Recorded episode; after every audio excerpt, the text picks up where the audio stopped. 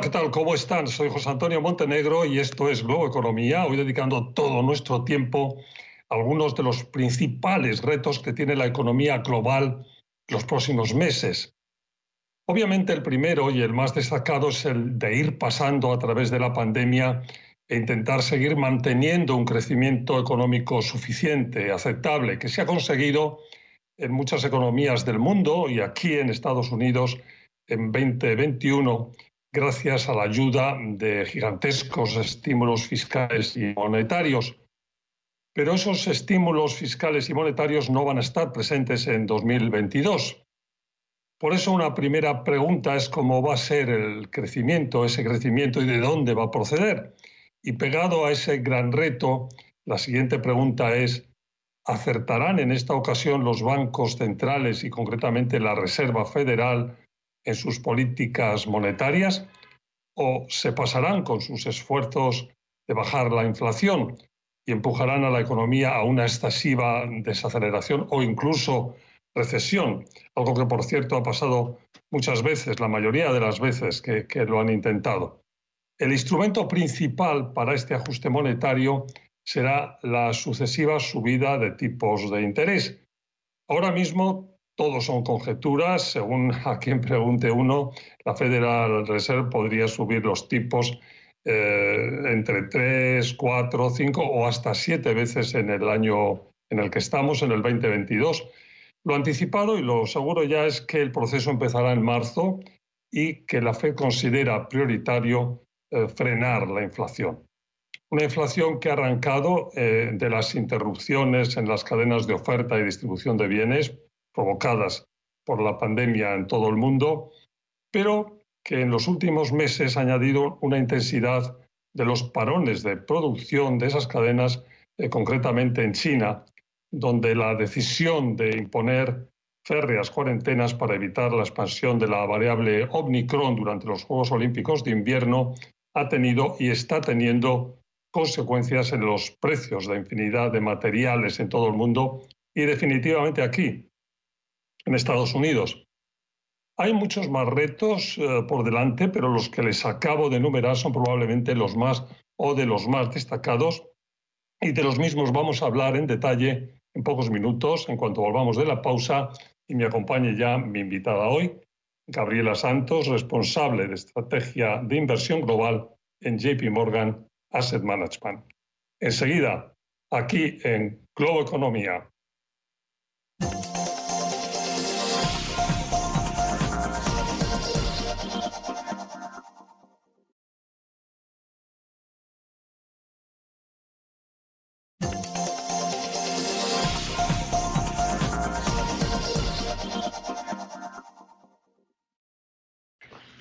Nuevo, como les decía hace un momento, mi invitada hoy es Gabriela Santos, responsable de estrategia de inversión global en JP Morgan Asset Management. Eh, Gabriela, bienvenida al Globo Economía, siempre un placer tenerte con nosotros. Muchas gracias, un gusto estar aquí con ustedes otra vez. Y vamos a, dedicar el programa, hemos titulado nosotros a retos importantes para los próximos meses. Ahí eh, hay muchos, pero hemos detectado tres o cuatro el primero, sobre todo, atravesar la pandemia y, atravesar un año sin estímulos fiscales ni monetarios, ¿no? Sí, bueno, estamos entrando aquí eh, en un nuevo año todavía con este tema de la pandemia, con los casos globales a, a más de 3 millones por día, niveles récord. Entonces, claramente es todavía una cuestión que está afectando nuestras vidas, está afectando la economía. Pero ah, esta variante Omicron es más contagiosa, pero no es tan severa. Si miramos las fatalidades, las muertes han sido mucho más bajas que antes. Entonces, no hemos visto el mismo impacto de restricciones en el mundo que hace un año y mucho menos que hace dos años. Y el, el, otro punto, el punto de, bueno, un año, eso seguramente o con certeza ya sin estímulos, o por lo menos no del calibre del año anterior. Absolutamente. Bueno, tanto las autoridades fiscales cuanto monetarias ya no ven más un periodo de emergencia para la economía, mismo con este tema de, la pandemia, ya nos hemos adaptado mejor a esta situación, el crecimiento sigue positivo, los mercados laborales están muy fuertes y podemos ver cómo ya ah, en el futuro próximo ya no va a ser más un tema que causa tanta disrupción económica. Entonces sí es hora de a retirar o de parar con las medidas emergenciales de apoyo. Ya hemos visto eso en el tema fiscal el año anterior, ahora gastos adicionales son mucho más relacionados a la inversión en el futuro de la economía, no apoyo emergencial.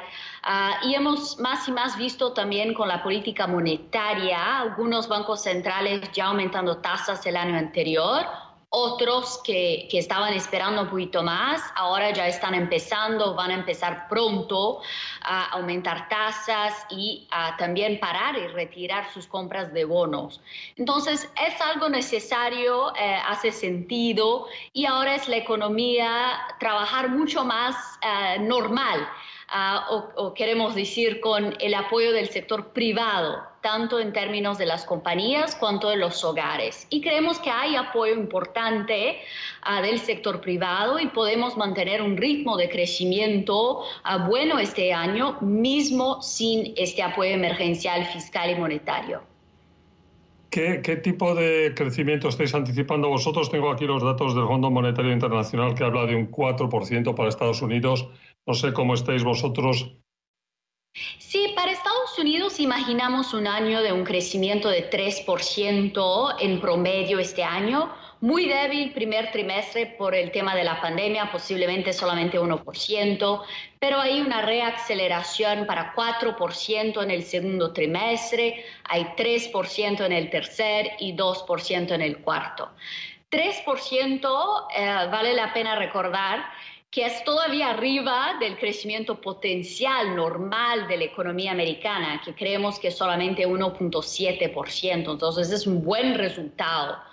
Y el segundo punto importante recordar es que la economía americana ya ha recuperado la caída que sufrió mientras el peor de la pandemia. Ya es una economía más grande que, que, estaba en fines de 2019.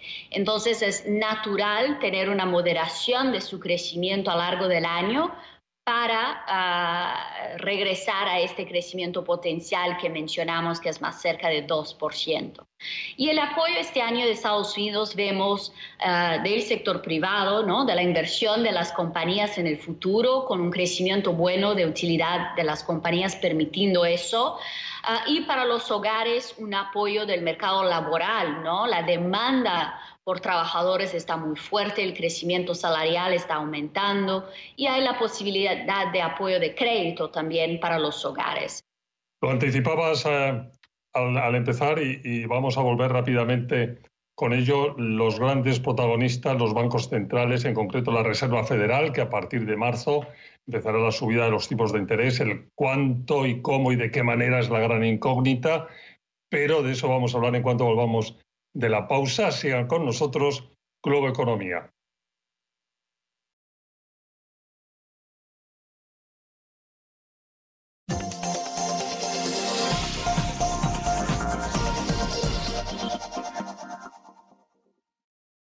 Estamos de vuelta a Globo Economía, hoy con Gabriela Santos, responsable de estrategia de inversión global en JP Morgan Asset Management.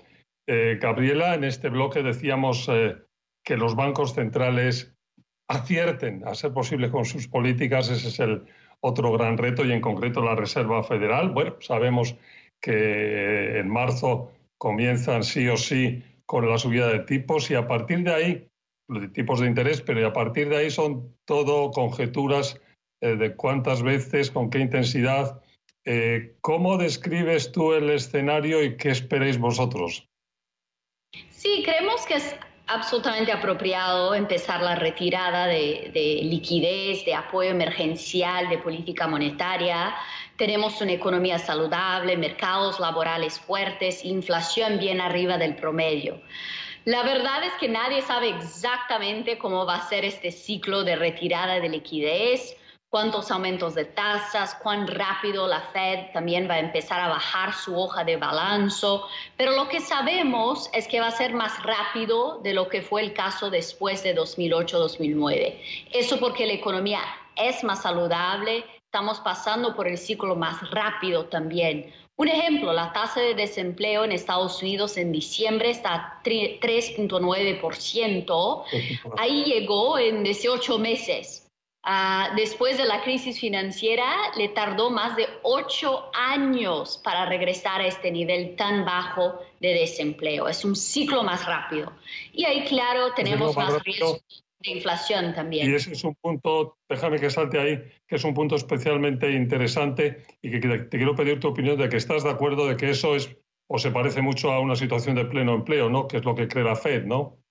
Sí, exactamente. La Fed cree, que hoy ya estamos o estamos muy próximo al pleno empleo y vemos tantos indicadores mostrando que la demanda por trabajadores está muy fuerte a un nivel casi récord de apertura de posiciones de, de casi 10.9 millón. Entonces, quien quiere un trabajo lo puede encontrar. Otro señal de pleno empleo es el crecimiento salarial, que está mucho más fuerte. En el ciclo anterior era 2%, hoy en día está 5%. Entonces, muy cerca ya estamos en pleno empleo, entonces una parte del mandato de la Fed. Y ahí la segunda, el tema de la inflación, que está bien arriba del normal, a 7%, por ejemplo, ah, para el, eh, el nivel headline creemos que va a normalizar a largo del año, pero que probablemente se normaliza a un rango más alto que antes, entre 2, 2.5%. El riesgo es más a la arriba para la inflación.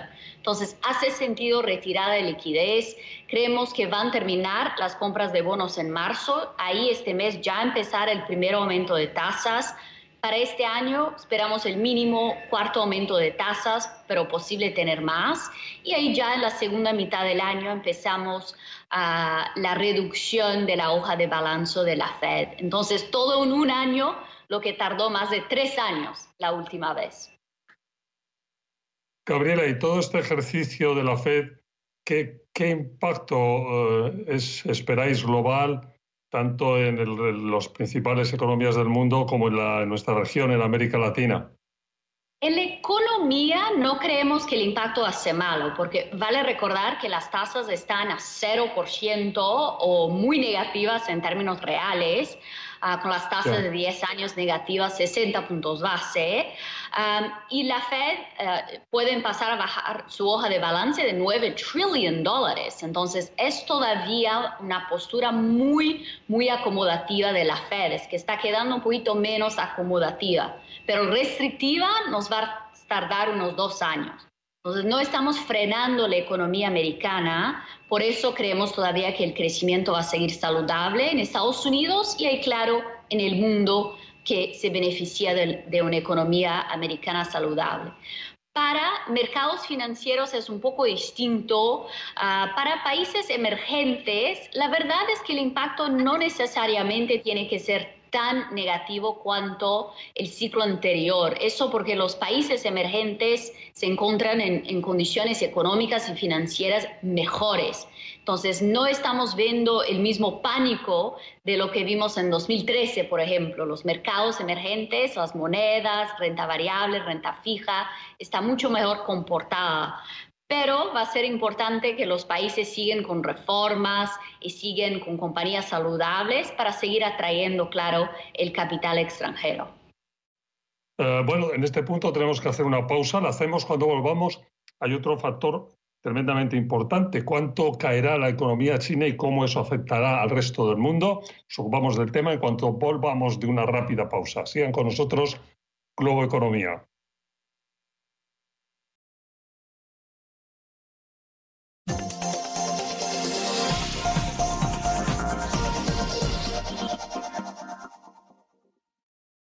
Estamos de vuelta a Globo Economía, hoy con Gabriela Santos, responsable de estrategia de inversión global en JP Morgan Asset Management.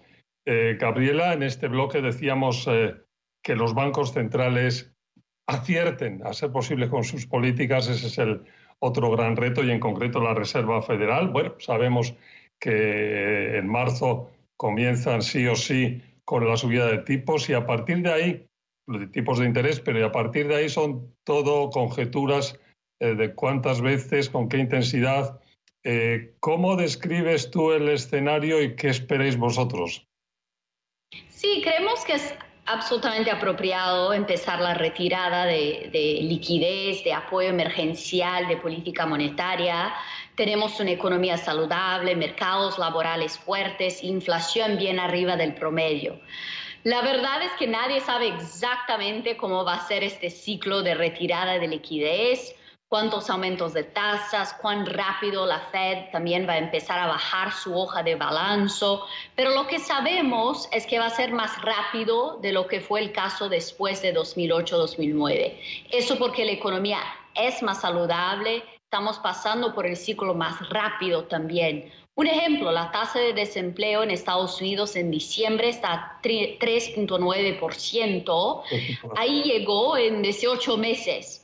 Ah, después de la crisis financiera, le tardó más de ocho años para regresar a este nivel tan bajo de desempleo. Es un ciclo más rápido. Y ahí, claro, tenemos más, riesgo de inflación también. Y ese es un punto, déjame que salte ahí, que es un punto especialmente interesante y que te quiero pedir tu opinión de que estás de acuerdo de que eso es o se parece mucho a una situación de pleno empleo, ¿no? Que es lo que cree la Fed, ¿no? Sí, exactamente. La Fed cree, que hoy ya estamos o estamos muy próximo al pleno empleo y vemos tantos indicadores mostrando que la demanda por trabajadores está muy fuerte a un nivel casi récord de apertura de posiciones de, de casi 10.9 millón. Entonces, quien quiere un trabajo lo puede encontrar. Otro señal de pleno empleo es el crecimiento salarial, que está mucho más fuerte. En el ciclo anterior era 2%, hoy en día está 5%. Entonces, muy cerca ya estamos en pleno empleo, entonces una parte del mandato de la Fed. Y ahí la segunda, el tema de la inflación, que está bien arriba del normal, a 7%, por ejemplo, ah, para el, eh, el nivel headline. Creemos que va a normalizar a lo largo del año, pero que probablemente se normaliza a un rango más alto que antes, entre 2, 2.5%. El riesgo es más a la arriba para la inflación. Entonces, hace sentido retirada de liquidez. Creemos que van a terminar las compras de bonos en marzo. Ahí este mes ya empezar el primer aumento de tasas. Para este año esperamos el mínimo cuarto aumento de tasas, pero posible tener más. Y ahí ya en la segunda mitad del año empezamos a la reducción de la hoja de balanzo de la Fed. Entonces, todo en un año, lo que tardó más de tres años la última vez. Gabriela, y todo este ejercicio de la Fed, ¿qué, impacto eh, esperáis global, tanto en, las principales economías del mundo como en, en nuestra región, en América Latina? En la economía no creemos que el impacto hace malo, porque vale recordar que las tasas están a 0% o muy negativas en términos reales. Ah, con las tasas de 10 años negativas, 60 puntos base. y la Fed uh, pueden pasar a bajar su hoja de balance de 9 trillion dólares. Entonces, es todavía una postura muy, muy acomodativa de la Fed, es que está quedando un poquito menos acomodativa, pero restrictiva nos va a tardar unos dos años. Entonces, no estamos frenando la economía americana, por eso creemos todavía que el crecimiento va a seguir saludable en Estados Unidos y hay claro en el mundo que se beneficia de, una economía americana saludable.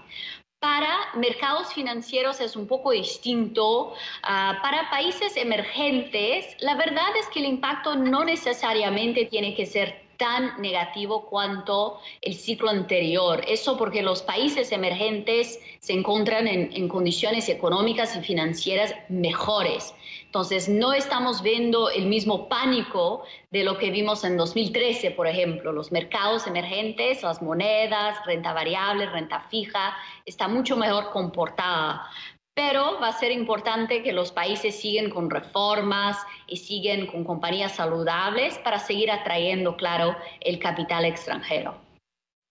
Eh, bueno, en este punto tenemos que hacer una pausa. La hacemos cuando volvamos. Hay otro factor tremendamente importante. ¿Cuánto caerá la economía china y cómo eso afectará al resto del mundo? Nos ocupamos del tema en cuanto volvamos de una rápida pausa. Sigan con nosotros Globo Economía.